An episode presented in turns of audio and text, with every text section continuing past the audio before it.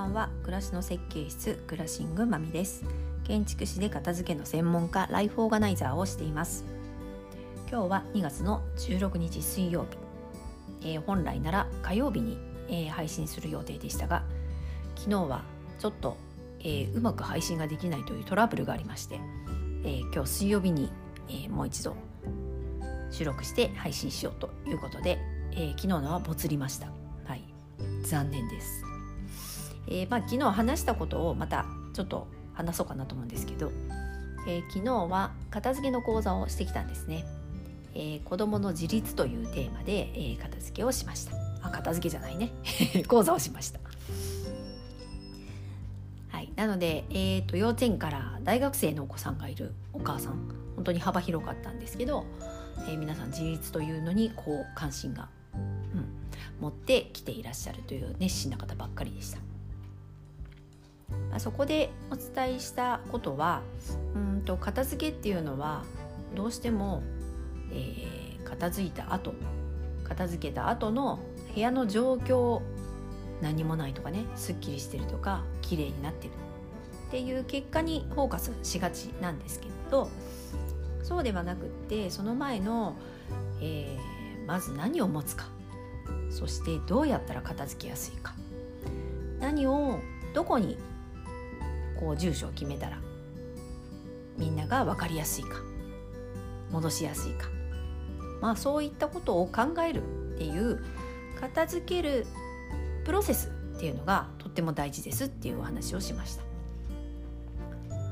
皆さんねどうしても綺麗にすることばっかり考えちゃうんですけど、えー、もちろんねすっきりした部屋っていうのは気持ちいいですし、まあ、その状態っていうのは本当にこう気持ちくていいな。と思いますけどでもそこばっか目指しちゃうとこうできないってことに悩んだり片付けするのがこう大変になったりっていうことがあるのでまず物が探しやすくてこう出しやすくて、まあ、一番は戻しやすいですね。まあ、そうしてあげることで生活暮らしっていうのがうまく回るようになったりこう楽になるそのためにどう片付けたらいいかってことが大事ってことなんですね。なので自分のこう大事にしている価値観は何ですかとかあとどういうやり方が自分だったら楽ですかみたいなことをちょっと聞いて、えー、考えてもらったりしました。私なんかは、えー、物選びっていうとまあ、できるだけこうシンプルなものだったりとかあと結構素材に、まあ、素材とかこう触り心地っていうのはね前ペンの話で散々言ったんですけど、まあ、そういうとこが大事だったりできるだけこう自然の素材だったらいいなっていうところがあったりこう結構好みっていうのは割とこうあったりするので選びた選ぶ時っていうのはそんなにえーと、迷ったりすることは少ないかなと思います。それはやっぱり自分の中にあるこう価値観だったり選ぶ基準っていうのをもとにこう選択しているっていうところがあるので、えー、それを持ってるとこう楽になりますよっていうところですね。自分が何が好きかっていうのを改めてちょっと考えることって意外となかったりするのでまあ、それをちょっと改めて考えてみるっていうのも一つになります。でそれが何の自立につながるかっていうと自立ってこう自分で生活を成り立たせること。そして、まあ、経済的にも自立して、えー、自分の意思を持ってこう暮らすこと。生きていくこと。っていうことかなと思うんですよね。それにはやっぱり自分にとってえー、何が快適でどうなることが幸せで、えー、どうなったらいいかっていうことがこう考えられてそしてその道を選んで決めて生きていけることかなっていうふうに思うんですよね。その力っていうのは片付けも同じで本当に日常の小さなことですけどこう世の中いろんなものが溢れてる中で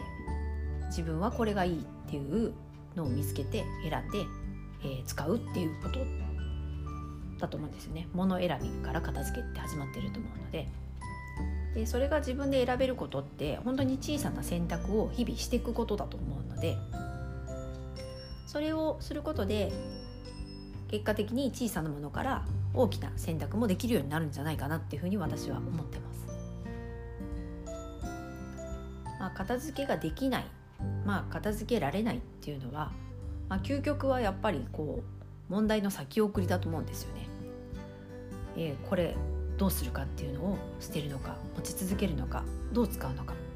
えー、どこに置いたらいいのか。それを考えて答えを出せば多分解決するんですけどうーん後でとかうーんいつかとかうーんどうしようかなとりあえず。で置いとくことでやっぱり片付けってできなくなるというかあの片付けられないなっていうこう思いになっていくと思うのでこう選んで決めることができるようになれば多分片付けが苦手とか片付けできないっていうところから、えー、解放されるんじゃないかなと思います。なので日々の小さな選択をしていくこと。それが、えー、強いては自立につながっていく。というふうに私はこう思ってます。はい。なんでそんな話を、まあ、ざくっと今まとめすぎましたがはい、あの昨日の講座ではお話ししました皆さんね意外と興味持って聞いていただいていっぱい質問もいただいたので私も楽しく講座ができました。はい、ということで、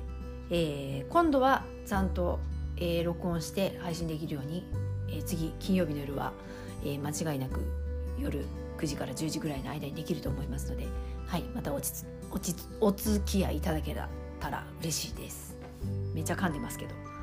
はい、ではまたありがとうございます。